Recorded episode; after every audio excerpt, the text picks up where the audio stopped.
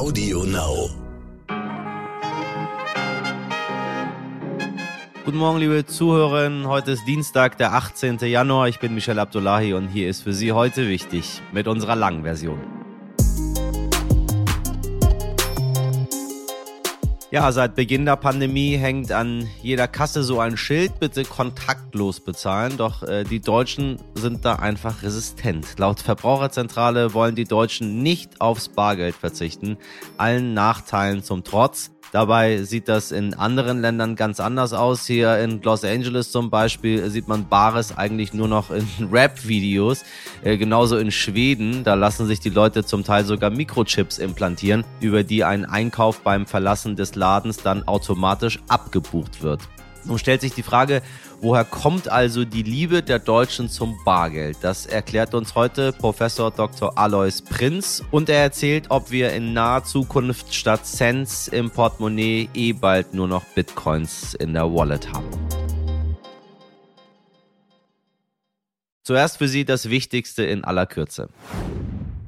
Fast zwei Drittel der Menschen in Deutschland sind laut einer Umfrage für eine Corona-Impfpflicht bei Erwachsenen. Immer noch 60 Prozent sind für eine Impfpflicht aller Altersgruppen, also auch für Kinder und Jugendliche. Währenddessen hat sich Bundesfamilienministerin Anne Spiegel gegen eine Impfpflicht von Kindern ausgesprochen. Vielmehr sei es einen Erwachsenen, sich solidarisch zu zeigen und für ihre Kinder impfen zu lassen. Außenministerin Annalena Baerbock hat der Ukraine gestern in Kiew jede Art diplomatischer Unterstützung zur Lösung der Krise mit Russland zugesagt, dabei Waffenlieferung aber erneut abgelehnt. Heute verhandelt sie mit dem russischen Außenminister Sergei Lavrov über eine Deeskalation der Lage. Damit Sie es mal gehört haben, das ZDF hat angekündigt, 2022 und 2023 jeweils eine weitere Folge Wetten das auszustrahlen. Natürlich mit Thomas Gottschalk. Ja, viel Vergnügen damit. Sie kennen ja meine Meinung dazu. Während hierzulande von kaum etwas anderem als Corona die Rede ist, ereignen sich auf der Welt noch ganz andere Naturkatastrophen. Ja, tatsächlich, auch wenn es schwer zu glauben ist, zum Beispiel der größte Vulkanausbruch der letzten 30 Jahre. Haben Sie noch nichts von gehört, ne? Dabei könnten Sie ihn sogar gespürt haben. Am Wochenende ist in der Nähe des Inselstaates Tonga ein Unterwasservulkan ausgebrochen und das gleich ein zwei Tagen in Folge. Die Eruptionen waren so stark, dass man sie auch im 2000 Kilometer entfernten Neuseeland noch hören konnte. Äh, wir hatten hier an der amerikanischen Westküste auch Tsunami-Warnung, meine Damen und Herren, und selbst in Deutschland registrierte der Wetterdienst Stunden nach dem Ausbruch die Druckwelle und einen kräftigen Anstieg des Luftdrucks. Wie die Lage vor Ort aktuell ist, ist schwer zu sagen, da der Inselstaat wie abgeschnitten von der Außenwelt ist. Dennoch wird mit enormen Schäden gerechnet, auch durch den Tsunami, der durch den Ausbruch entstanden ist. Äh, eines der größten Probleme wird auf jeden Fall der giftige Ascheregen sein, der das Trinkwasser verunreinigen könnte und die Unsicherheit, ob diese Ausbrüche die letzten waren. Dass die Pandemie nicht alle Menschen gleich trifft, das wissen wir ja leider schon. Ärmere Menschen haben zum Beispiel ein viel höheres Risiko, sich zu infizieren, weil sie oft nur einen sehr begrenzten Wohnraum zur Verfügung haben. Reichen Menschen fällt es da viel leichter, sich vor der Pandemie zu evakuieren. Und nicht nur das, laut einer Oxfam-Studie zeigt sich jetzt, dass Reiche nicht einfach nur weniger unter der Pandemie gelitten haben, sondern dass sie sogar davon profitierten. Und wie? Während weltweit zwischen März 2020 und November 2021 2022 mehr als 160 Millionen zusätzlich in Armut lebten, verdoppelte sich das Vermögen der zehn reichsten Milliardäre. In Deutschland das gleiche Bild. Seit Beginn der Pandemie habe sich das Vermögen der zehn reichsten Personen laut Oxfam um rund 100 Milliarden Euro vergrößert. Das entspricht dem Gesamtvermögen der ärmsten 40 Prozent Deutschlands, also von 33 Millionen Menschen. Superreiche, die von den Geldern profitierten, die die Regierung in die Wirtschaft investiert, um sie am Leben zu halten und dann aber auf die Dächer ihrer SUVs steigen, wenn über eine Vermögenssteuer debattiert wird. Diese Woche reisen wir ja mit dem Coronavirus um die Welt und schauen uns jeden Tag die Corona-Lage in einem anderen Land an. Gestern waren wir in Australien, wo die Menschen im vergangenen Jahr insgesamt acht Monate lang im Lockdown verbrachten. Heute reisen wir nach Südamerika, von wo mein Kollege Jan-Christoph Wichmann berichtet. Jan-Christoph, Südamerika hatte extrem hohe Infektions- und Todeszahlen. Wie ist die Lage auf dem Kontinent gerade? Südamerika war ja lange so etwas wie das Ground Zero dieser Pandemie. Viele erinnern wahrscheinlich noch die Bilder. In Peru gab es nicht mehr genug Sauerstoff. In Ecuador wurden Leichen in Schiffscontainer geladen. Ich selbst habe in Manaus im Amazonasgebiet erlebt, wie die Totengräber auf den Friedhöfen die Nächte durchgemacht haben, um alle Corona-Toten unter die Erde zu kriegen. In den letzten Monaten nun sind die Zahlen der Toten und Hospitalisierungen stark zurückgegangen. Und das liegt zum großen Teil an der hohen Impfquote. Südamerika hat nämlich die höchste Impfquote der Welt. Etwa 65 Prozent der Bevölkerung sind vollständig geimpft. Das Ganze nach Berechnungen des in Oxford ansässigen Projekts Our World in Data. In Europa sind demnach gut 60 Prozent geimpft, in Afrika nur etwa 10 Prozent. Wo genau befindest du dich gerade und welche Einschränkungen gibt es? Gerade bin ich in Ecuador in den Anden. Hier gibt es wegen Omikron ebenfalls neue Negativrekorde. 15.000 Neuinfektionen am Tag, so viel wie noch nie seit Beginn der Pandemie. Die Restriktionen sind deutlich drastischer als in Deutschland. Der Schulunterricht findet oft wieder nur online statt. Es gibt eine Impfpflicht für alle, die älter als fünf Jahre sind. Und selbst beim Einkauf in Supermärkten muss man hier seinen Impfpass vorzeigen. Außerdem tragen alle Menschen auch draußen eine Maske, oft sogar zwei Masken übereinander. Und es deutet sich an, dass die Zahl der Hospitalisierungen und Toten nach dieser kurzen Eruption nicht rasant weiter steigen werden. Ähnliches gilt auch für die Nachbarländer Peru und Kolumbien und auch für Argentinien. Und das liegt vor allem an einem der hohen Impfquote in all diesen Ländern. Bei Südamerika denke ich sofort an Brasilien und den Präsidenten Jair Bolsonaro. Gegen den gibt es wegen seiner Corona-Politik schwere Vorwürfe. Ein parlamentarischer Untersuchungsausschuss hat ihm sogar kürzlich vorgeworfen, er habe die Bevölkerung vorsätzlich dem Risiko einer Masseninfektion ausgesetzt. Und Bolsonaro ist ja bekanntlich ein Impfverweigerer. Ist denn die Impfquote in Brasilien genauso hoch wie im Rest Südamerikas? In manchen Städten, etwa in Sao Paulo oder Rio de Janeiro, sind unfassbare 99 Prozent der Menschen wenigstens einmal geimpft. So etwas wie Impfverweigerer oder Impfskeptiker gibt es kaum, außer vielleicht Präsident Jair Bolsonaro, der sich der Impfung ja weiterhin verweigert. Die Brasilianer sagen mit Stolz, es gebe eine Cultura de Vacinação, eine Impfkultur in diesem Land. Der Grund dafür ist zum einen das große Vertrauen in das staatliche Gesundheitssystem SUS, und ich habe gerade einen Tag in einem Gesundheitszentrum in einem armen Viertel außerhalb von Rio de Janeiro verbracht, einem Posto de Saúde, und dort mit vielen Menschen gesprochen. Und die Quintessenz der Interviews ist, die Menschen sind froh und dankbar, dass sie sich impfen lassen können. Impfungen sind umsonst. Impfungen haben in Brasilien viel Gutes bewirkt im Kampf gegen die Grippe, gegen Pocken, Meningitis, Masern, Polio und viele andere Infektionskrankheiten. Und wenn es diesen Segen gibt, warum sollte man sich dem dann verweigern? Inzwischen jedoch verbreitet sich die Omikron-Variante auch in Südamerika stark. In nur 17 Tagen wurde Omikron die dominante Variante und ist zum Beispiel in Rio für 98 Prozent der Neuinfektionen verantwortlich. Derzeit sterben in Brasilien etwa 120 Menschen pro Tag an Covid-19, deutlich weniger als im vergangenen Jahr, als pro Tag bis zu 3000 Menschen starben. Die Hoffnungen auf ein Karneval ohne Restriktionen haben sich jedoch zerschlagen. Das mag auch daran liegen, dass am Anfang fast ausschließlich der chinesische Impfstoff eingesetzt wurde, Coronavac, und der ist bekanntlich nicht so wirksam. Gleiches gilt auch für andere Länder in Südamerika, etwa Uruguay oder Chile. Beruhigend zumindest, dass die BrasilianerInnen sich impfen lassen und somit einen anderen Weg einschlagen als ihr Präsident. Jan Christoph hat es gerade schon angesprochen. Auf dem afrikanischen Kontinent ist die Impfquote sehr viel niedriger. Mehr dazu erfahren Sie morgen hier bei uns im Podcast.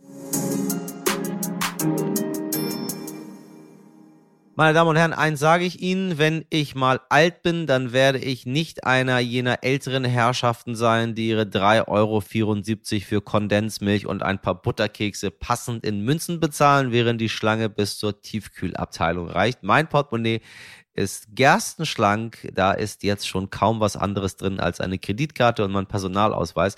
Und hier in den Vereinigten Staaten, wo ich gerade bin, ist das auch ganz normal. Da zahlt jeder mit Karte oder mit dem Smartphone. Nur die Deutschen wollen sich irgendwie einfach nicht lösen von ihrem geliebten Kupfer- und Papiergeld. Aber warum nur? Das will ich heute von Professor Dr. Alois Prinz wissen. Prinz ist Professor für Finanzwissenschaft und hat zahlreiche Bücher über Geld geschrieben. Und vielleicht erinnern Sie sich, mit ihm habe ich schon in Folge 185 über Inflation gesprochen. Heute will ich von ihm wissen, welche Zukunft Bargeld eigentlich hat oder ob es an der Supermarktkasse bald deutlich schneller geht. Herr Professor Prinz, ich grüße Sie. Ja, guten Tag. So, der Euro ist jetzt nun äh, 20 Jahre alt geworden. Wir haben diese schönen Scheine damals bekommen. Ich erinnere mich noch an das Starter-Kit äh, mit den Münzen und dann äh, wurde uns irgendwie beigebracht, äh, was da für Motive auf diesen Scheinen sind, die Brücken und die Tore, die die Verbindungen und die, die Öffnungen Europas darstellen sollen und so weiter und so weiter. Was ist denn mit dem Bargeld nun? Welche Zukunft hat dieser Schein überhaupt? Jetzt, wenn wir nur über das Bargeld reden, was glauben Sie? Wenn Sie mich fragen, äh, wird es noch eine ganze Weile dauern, äh, bis das Bargeld tatsächlich verschwinden wird? Es wird vermutlich eines Tages, ja, vielleicht nicht vollständig verschwinden, aber doch zu ganz großen Teilen. Aber dieser Zeitpunkt ist noch nicht gekommen. Sie wissen ja vielleicht, dass weltweit über äh, digitale Euros, digitale Dollars und so weiter diskutiert wird. Und äh, deren Einführung wird irgendwann bevorstehen, das ist klar. Die Europäische Zentralbank äh, überlegt, in welcher Form sie das machen will. Da gibt es ein, ein, paar Optionen. Aber in der Zwischenzeit wird auf jeden Fall das Bargeld noch erhalten bleiben. In Schweden hat es sogar eine Initiative gegeben, die möglicherweise erfolgreich sein wird, nämlich in die Verfassung hineinzuschreiben, dass es ein Recht auf Bargeld gibt. Das ist sozusagen auch eine der neuesten Entwicklungen, neben den äh, digitalisierten Formen von äh, Geld, die jetzt im Gespräch sind obwohl die skandinavischen Länder, wenn wir jetzt auch bei Schweden bleiben, äh, tatsächlich kaum noch Bargeld nutzen. Also wenn sie durch Stockholm fahren, äh, ich habe Läden erlebt, wo es heißt, wir nehmen gar kein Bargeld mehr an. So, da muss man noch die Kaugummis mit der Kreditkarte bezahlen weil gar kein Wechselgeld da ist. Ich habe das auch erlebt bei einer Tagung in, in Uppsala war es. Äh, da musste ich von, von, Stock, von Stockholm nach Uppsala mit dem Zug fahren. Äh, aber klar, ich habe natürlich auch eine Karte dabei und kann damit bezahlen. Aber da war es auch so, dass es praktisch keine Möglichkeit gab, mit Bargeld zu bezahlen. Interessanterweise ist es aber so, dass gerade in dem Land eine Volksinitiative entstanden ist für die Erhaltung des Bargelds. Und es hat auch einen, einen realen Hintergrund, warum auch die Zentralbank Banken selber wahrscheinlich vorsichtig sein werden, das Bargeld komplett abzuschaffen. Ich weiß nicht, ob Sie schon mal im Supermarkt war und waren und an den Kassen die äh, elektronischen Zahlungssysteme ausgefallen sind. Das kommt schon mal vor. Richtig. Dann dürfen alle Leute, die äh, nicht, die kein Bargeld dabei haben, den äh, Markt ohne Produkte verlassen. Und nur die, die Bargeld haben, können bezahlen. Um, um das daraus eine ganze Geschichte zu machen, es besteht immer das Risiko, äh, dass Strom ausfällt oder digitale äh, Systeme ausfallen. Das sind Systemrisiken, die immer bestehen. Und dann ist sozusagen das Bargeld das Backup, also das Sicherungssystem, damit Zahlungen überhaupt noch erfolgen können.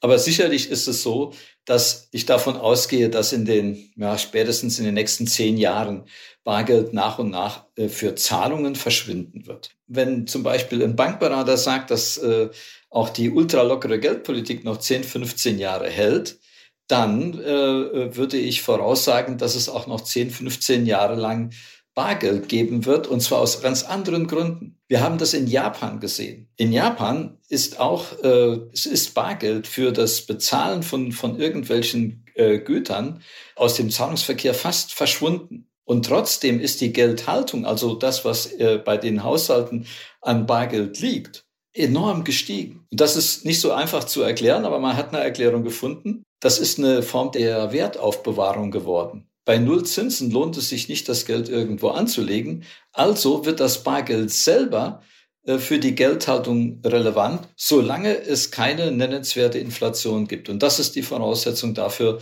dann das Bargeld als Ersatz sozusagen. Quasi wie Gold. Für Geldanlagen, genau, wie Gold. So, nu, ich bin äh, gerade in den USA mit meinen äh, Kollegen, die ein bisschen jünger sind als ich. Ähm, Deutschland ist ja ein Land, was immer ganz, ganz viel Angst vor Kreditkarten hatte. Ich bin iranischer Herkunft und Iraner haben gar keine Angst vor Kreditkarten. Die lieben Kreditkarten. Müssen sie Dinge nicht sofort bezahlen. ähm, und meine Kollegen haben alle keine Kreditkarte. Jetzt laufen wir hier durch die Stadt und sie merken, wie viele Probleme es gibt, weil auch die USA sind ein Land, wo sie ähm, äh, wirklich vollkommen automatisiert alles mit der Kreditkarte ratzfatz bezahlen. Äh, ja. Die Terminals sind viel einfacher eingerichtet. Sie müssen nicht sagen, mit Karte bitte. Sie halten das Ding einfach dort ran. Es dauert eine Sekunde und man ist fertig. Ja. Erfahrung, die ich auch in China übrigens gemacht habe, wo es genauso schnell ging. Einfach über, über die Menge der Menschen, die bezahlen wollen. Es, es wickelt einfach alles schneller ab.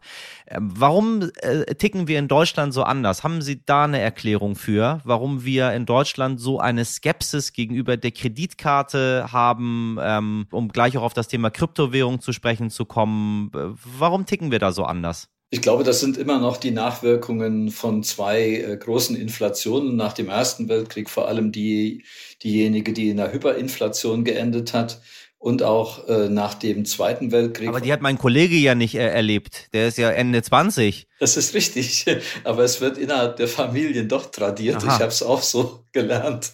Ich wusste ja auch, äh, selber habe ich ja auch keinerlei Erfahrung damit. Ja. Aber äh, selbst ich bin äh, lange Zeit vorsichtig gewesen und zwar einfach äh, hängt das auch damit zusammen, dass man eben über Kartenzahlungen jede einzelne Transaktion verfolgen kann.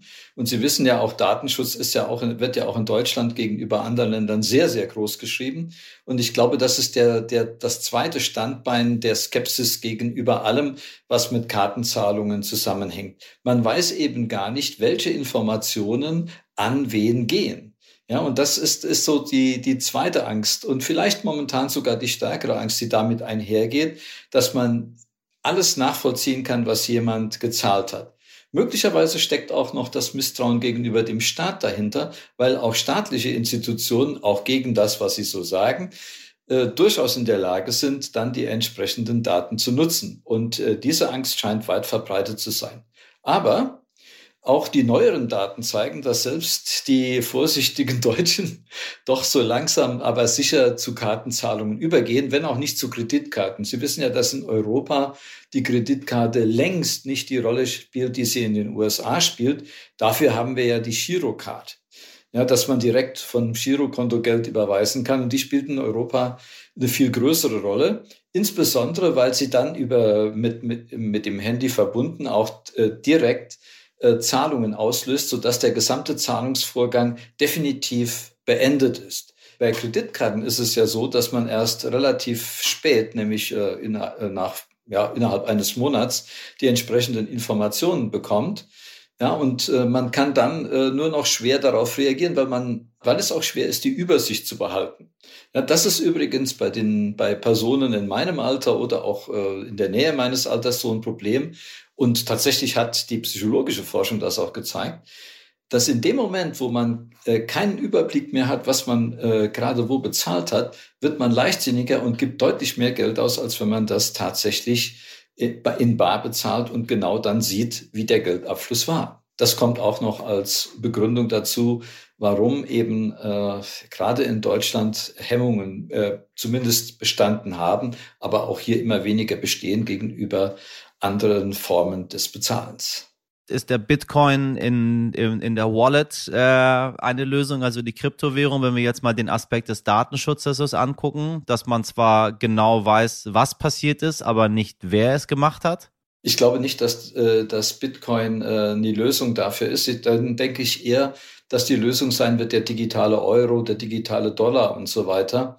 Äh, Bitcoin ist bisher keine richtige Währung. Äh, und zwar hängt das damit zusammen, dass, äh, dass man nicht weiß, was, das, was ein Bitcoin morgen oder übermorgen tatsächlich wert sein wird. Ja, ja. Die Schwankungen im Wert sind so groß, dass es sich nicht wirklich um eine Währung handelt und es wird auch noch, wird viel zu wenig von Unternehmen als Zahlungsmittel angenommen. Das kommt auch noch dazu.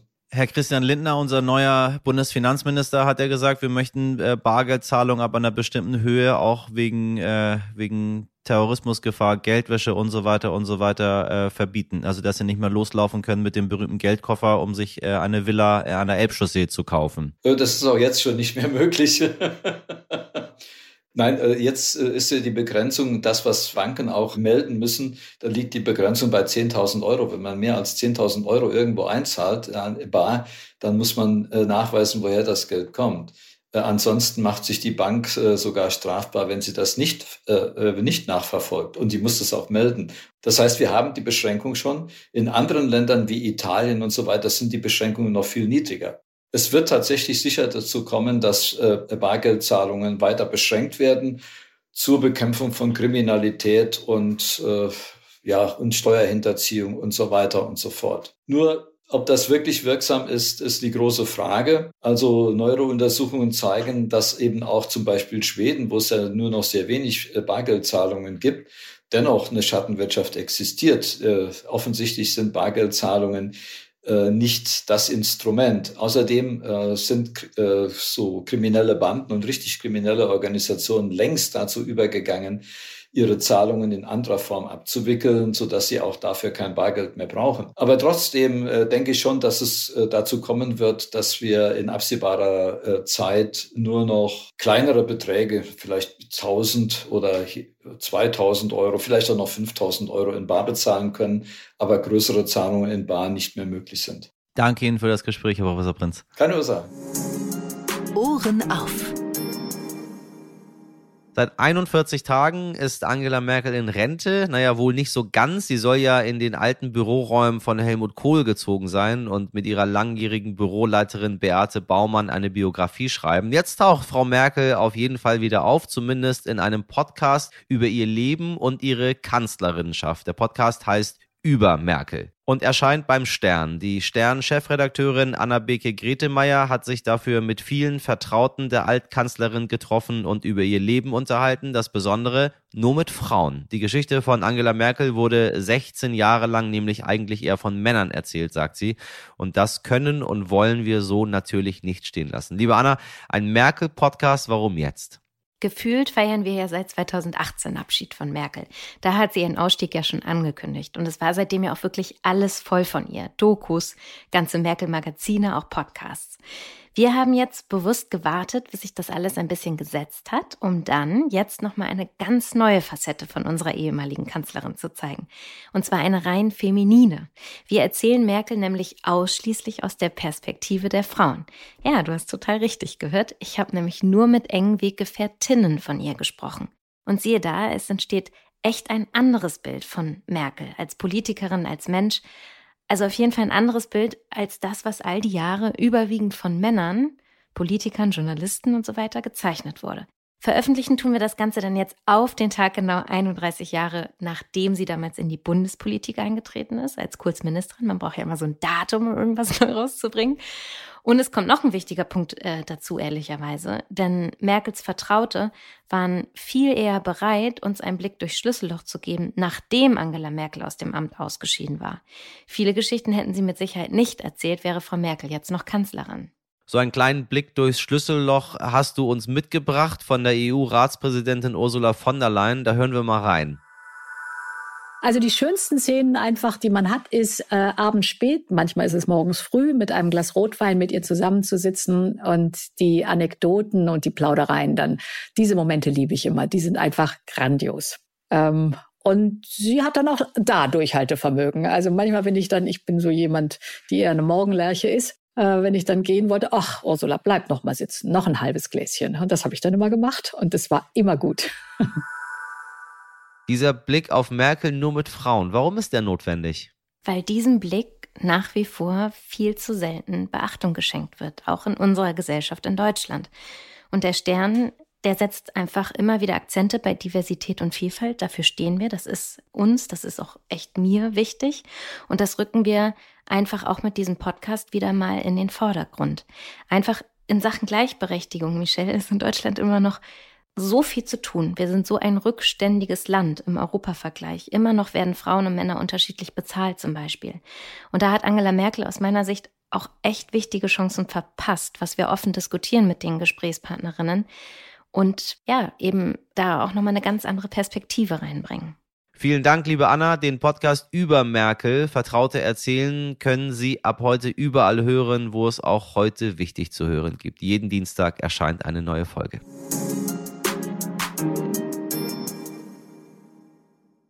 Mit ihrer Unterstützung bleibe ich in diesem Podcast genauso lange im Amt wie Angela Merkel, nee, um Gottes Willen hoffentlich nicht. Also vielleicht hoffentlich doch, ich weiß es nicht, aber ich möchte gar nicht so lange in die Zukunft planen. Also auf jeden Fall, damit es noch die nächsten Wochen und Monate weitergeht, da sind wir auf jeden Fall an Ihrer Seite, meine Damen und Herren. Das Jahr ist schon geplant dann müssen Sie, äh, damit das auch so bleibt, uns einfach nur weiterempfehlen, uns hören, uns bewerten, Ihren Liebsten und Ihren Feinden von uns berichten, um sie zu ärgern äh, und uns zu schreiben, was immer Ihnen auf dem Herzen liegt. Sie wissen, wir lesen Ihre Post sehr gerne an heute wichtig at stern.de. Das freut auch meine Redaktion, heute bestehend aus Sabrina Andorfer, Pia Bichara, Mirjam Bittner, Dimitri Blinski, Frederik Löbnitz und Marie Röder. Produziert hat diese Folge Nikolas Fimmerling für Sie.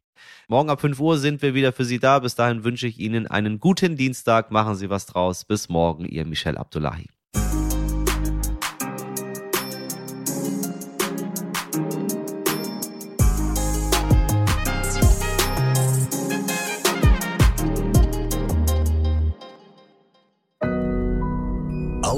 Now.